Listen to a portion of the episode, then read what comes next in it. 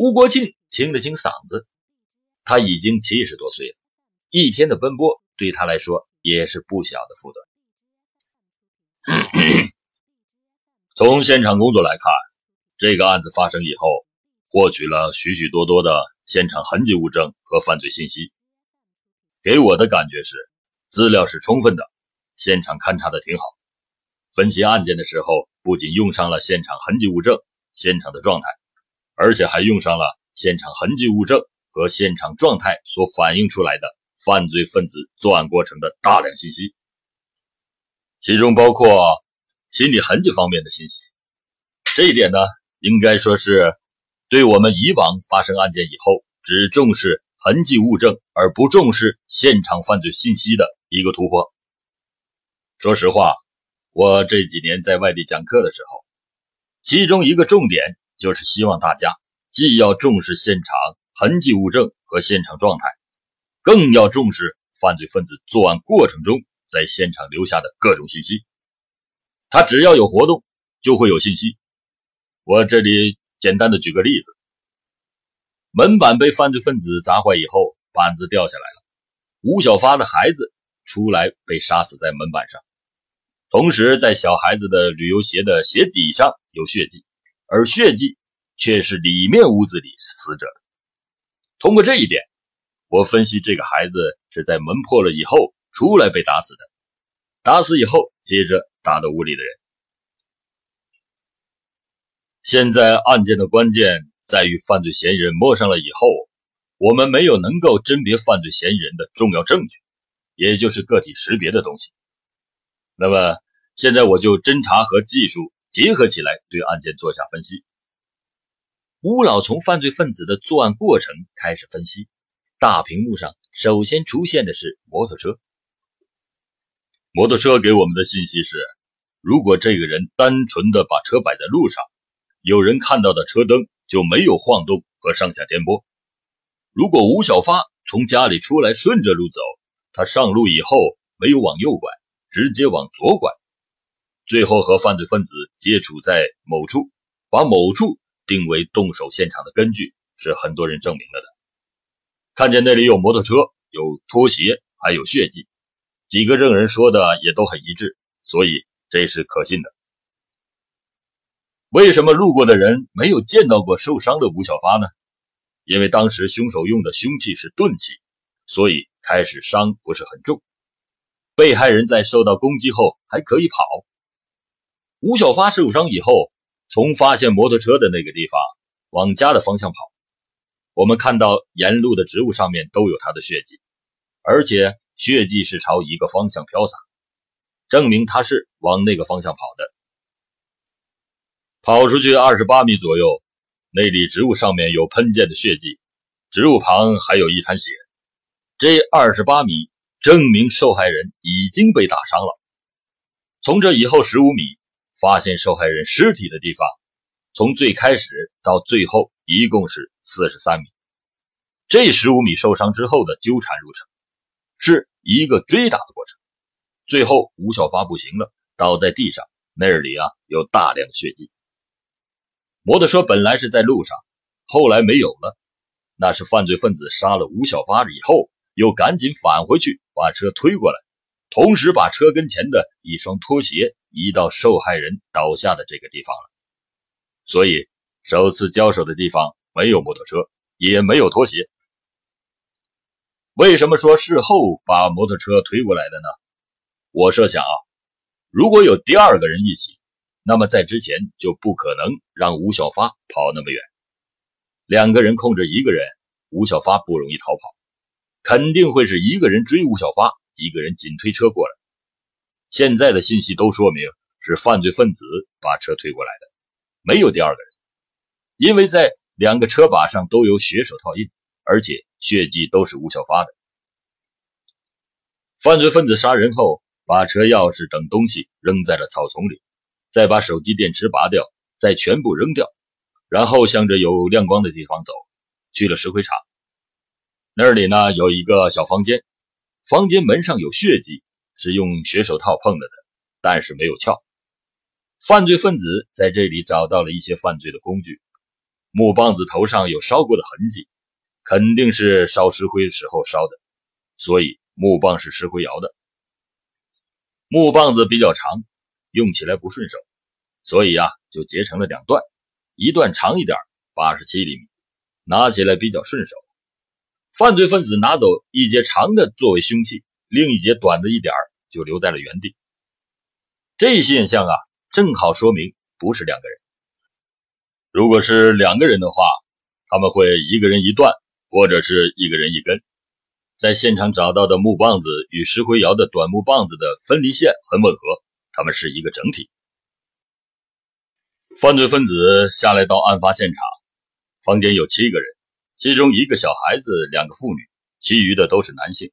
但他毫不犹豫，因为门上有门栓，所以呢，他踹门进入。门上的痕迹证明了这一点。进来后，首先接触的是陈小润和左屋里的人。陈小润被袭击后，有抱住犯罪分子腿的动作。左屋里的人遭遇棒袭，身上有棍棒伤，但不是致命伤。陈小润从门跑出去，凶手追出，将其打死或者是打倒。这时，左屋里的人利用这个机会进去把门关起来。门后有左屋里那个人的血滴落痕迹和擦碰的血迹痕迹。其他人被惊动后都把门关上了。犯罪分子回来时，与其对抗的是汪世书，结果他被棒子打倒了。接着，凶手打右屋里的人。凶手曾经用木棒子捅门，捅破了门上洞的大小正好与打人凶器木棒大小一样，同时还有一个小洞，上面留有木棒烧过炭的痕迹。但此时门还是没被捅开，所以犯罪分子就用脚踹，踹破门后进入了。门开后，小孩跑出来，遭遇不测，被打倒。之所以判断小孩是在门被踹开了以后出来被打死的，是因为他是俯卧在门板上的，而门上有喷溅的血迹是右屋子里面另外一个男人的，所以犯罪分子紧接着打的是这个男人，然后是吴小发的妻子，因为那个男人的手是被吴小发的老婆压在下面的。这么一个小小的细节可以反映出来哪个在前哪个在后。压在下边的肯定是先被害。凶手在杀掉右屋子里的人后，从屋里出来，把那个杀人的棒子放到中间的屋子里。咱们在现场看到的遗留痕迹，就是那个凶器放上去留下的。然后干什么来的呢？我觉得有两种可能：一是如果汪世书是属于拿着菜刀出来准备抵抗的时候，被犯罪嫌疑人打倒，那么。菜刀就是从这里拿起的，还有一种可能就是菜刀应该是从厨房里面拿出来的，因为犯罪嫌疑人进入过厨房，门框上有手套上血的痕迹。根据这一点，可以肯定凶手进去过。那么他进厨房去干什么呢？我觉得他可能是进去拿菜刀去了，拿到菜刀就实施了杀这些人的第二个计划。犯罪嫌疑人首先用刀切割了汪世书的颈部，这样做他就是怕受害人还活着。只要有一个人活着，凶手的后果就严重了。紧接着就是出去把门口的陈小润的脖子也切了，切的都很厉害。然后回来又把这几个人也切了，最后才切割的左屋里的这个人。为什么我们知道最后被切割的是西屋里的这个人呢？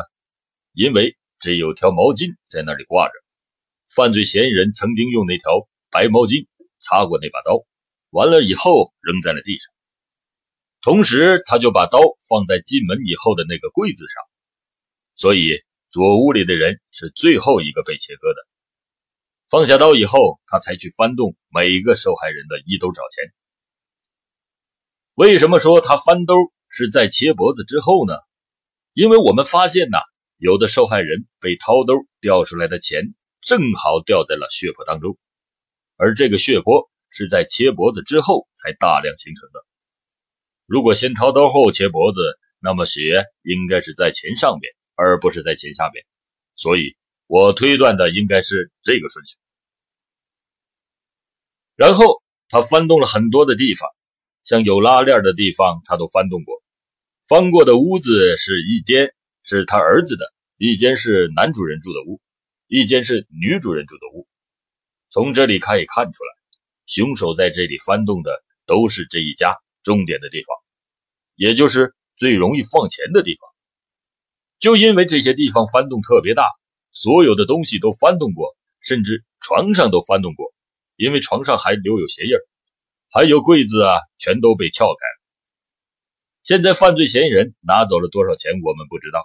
但是这个屋最后清理的时候，发现只剩下了四百多块钱的现金，也没有存折。像他们兜里应当大概有七八千块钱，而我们发案的当天，这些钱就都已经没有了。翻了这些东西以后。犯罪分子就到左屋的人家里去了，他把左屋的人家也翻了个遍，他连冰箱都翻过了，还有电饭锅也翻过了，还有一些证据也证明他也上床翻过。我过去在办案中也遇到过不少类似的事儿一般好多农村的人才会做出这种事。犯罪分子把这个做完以后，最后就逃离了现场，这应该就是犯罪分子的作案过程。我说这个过程的目的是干什么呢？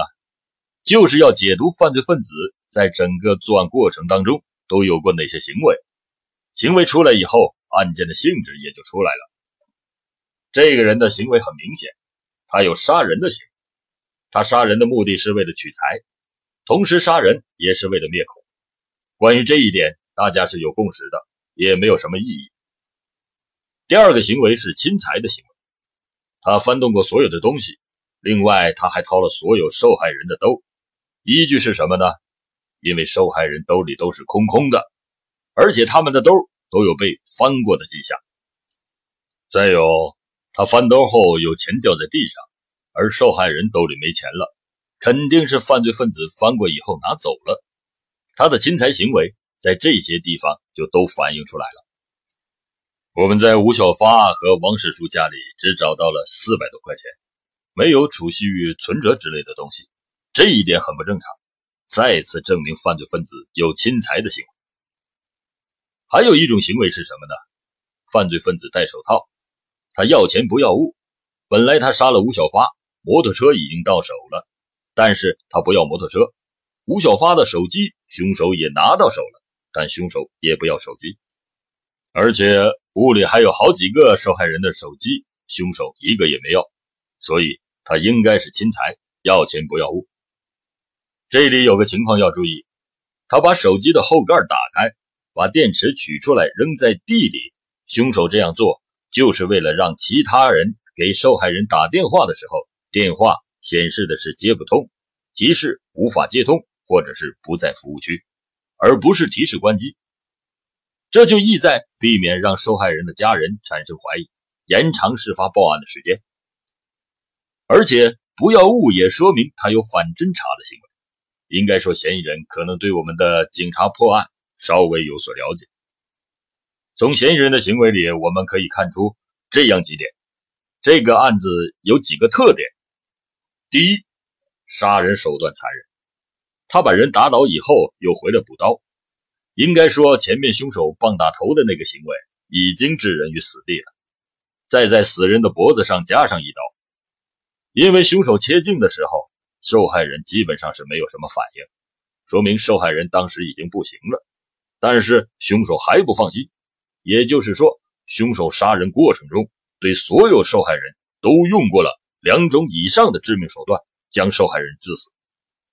我感觉这种情况往往是熟人作案，犯罪分子有一种唯恐受害人不死的心理，他将受害人全部致死，就是怕留下活口。第二，侵财主要是要钱不要物，甚至到手的摩托车和手机都扔在现场不要，受害人身上的现金他都掏空了。那么从凶手的这种行为上看，应该是具有一定的反侦查意识。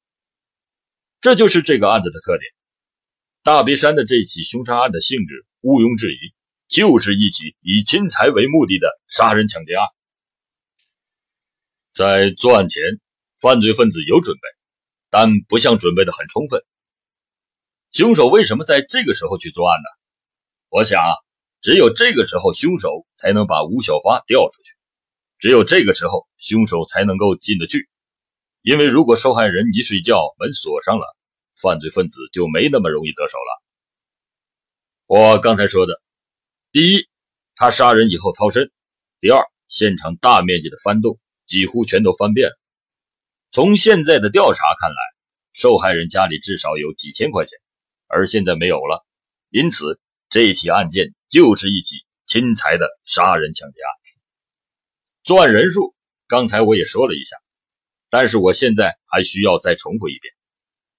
我认为作案的只有一个人，主要根据是经过现场勘查，现场只发现了一种花纹的血足迹，血足迹是真实可靠的，我们就发现了这样一种，还有。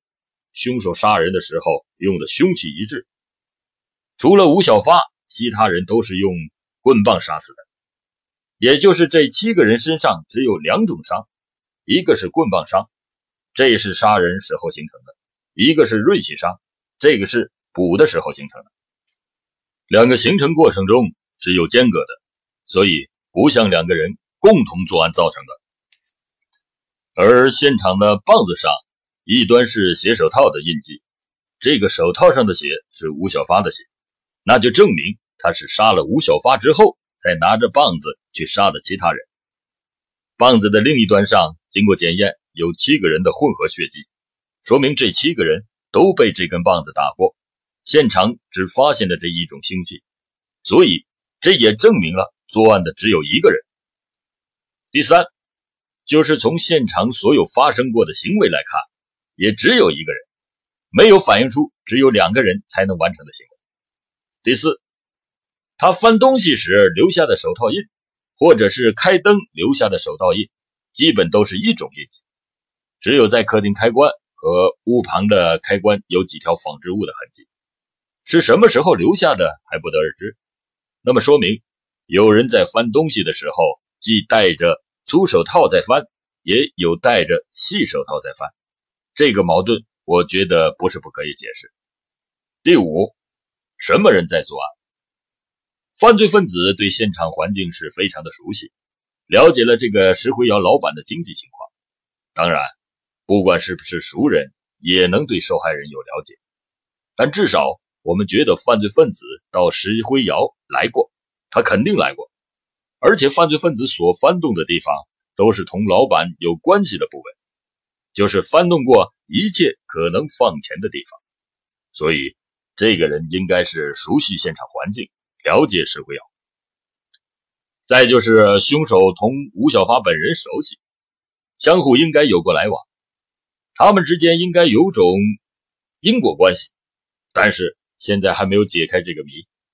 我们总觉得啊，吴小发在这起案件中所扮演的角色是不可忽视的。关于吴小发这一情况。我现在呢还不太了解，我觉得这些东西都应该要抓住。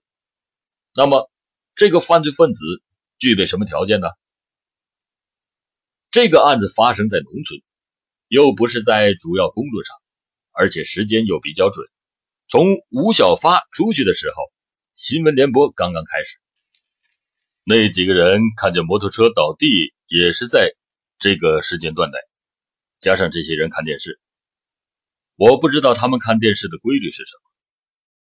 根据他们有没有做有规律的事情，我们可以从中加以判断和分析。这个案子，我觉得案发时间也就是在十八点之后，然后到二十一点这段时间之间。犯罪分子这段时间应该就在附近。这个犯罪分子像是有农村生活的痕迹，熟悉农村的生活规律。而且又具有一定的现代知识，主要表现在哪儿呢？因为他翻的部位往往是农村人一般喜欢放钱的地方。再一个，他对手机也是比较了解，他知道拿走手机就会坏事还有一点，他不是关掉手机，而是拿掉电池，因为关机的话，在附近的基站能查出他关机的时间和地点。他这样做不至于引起怀疑。凶手穿的鞋像是六十多块钱的鞋，所以这个人我觉得是居住在农村，住的地方不是很远。作案之后一般很容易逃跑，犯罪分子应当是本地人，不过也有可能是在外面打工回来的，想过年呢搞点钱用。而且我觉得犯罪分子可能在南边有落脚的地方。最后还有一点啊，这起案件与发生在十一月份的盗窃案件有没有关系呢？我感到实际上是有点关系。为什么呢？因为第一，受害对象都是这一个地方；第二，案件性质都是侵财，而且两件案子的发案时间比较相近，所以不管是盗窃还是抢劫的人，都是对石灰窑比较了解的人。还有一点就是，现场有个碗和筷子，能做出 DNA 来。它可疑的地方是，根据现场分析来看，这个碗不是现有人吃饭用的。如果不是，那是谁来用的呢？我觉得这个疑点应该很有可能和案件有关系。现在至少应该找到碗上留下 DNA 的这个人。找到排除以后，我们就不用再考虑他了。这个人。肯定来过他家的，所以应该尽量找到他。我觉得始终不要放掉熟悉情况、了解情况的机会。吴老讲完了，会场一片沉默，都在仔细认真的思考着，拿吴老的话与自己的工作去关联。接着，侦查员们有什么问题和疑问，就要当面请教专家了。其实这些天来，上午心里也是非常难受的。作为一省的刑警头头，来到这里如此长时间，却不能帮助团队指明方向，这也是令他心里非常痛苦的。但这次吴国庆的推理给他强有力的支持，让他心里又好受了很多。其实，这么多天下来，侦查的线索查了一个否一个，查了一个否一个，侦查员心里好像憋着什么，心存许多的疑问。疑问最多的就是关于案子的侦查方向。有侦查员问：“怎么能排除流窜作案呢？听说河南发生的劫杀案与这个案子手法是一样的。”又有侦查员问：“我们排查的对象中有条件十分吻合的，但是就是没办法认定，只得又放了。就是真凶也没有办法，这怎么办呢？”这些问题提得很尖锐，也很现实。案发已经这么长的时间，排查的对象里面有可能包含了嫌疑人，有没有被简单的否了呢？就这个问题，你一言我一语的讨论了很久，一个个嫌疑人的名字、基本情况，许多侦查员都烂熟于心，张口就来。有的明明就是重点人，怎么就是查不下去呢？否的最多的就是时间不对。面对这种情况，吴国庆。决定讲一讲他当刑侦局局长时遇到的一个非常棘手的案例。那么，到底是什么案例让刑侦八虎之首都念念不忘呢？